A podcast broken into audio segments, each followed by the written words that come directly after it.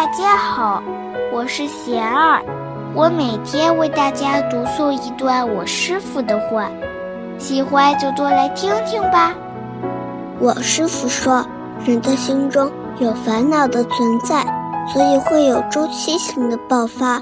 如果不能持续用功，只是在烦恼爆发的时候，寄希望用某一种方法来调节，是徒劳的。一棵天天都向东长的树，要一下子让它向西生长，怎么可能呢？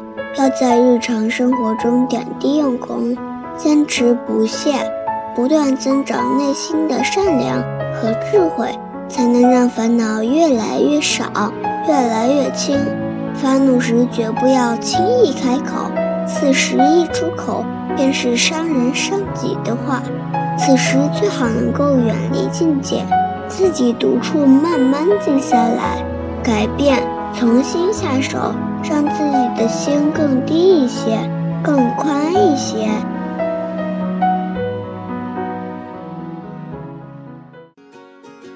大家有什么问题想问我师傅的，请给贤二留言，贤二会挑选留言中的问题。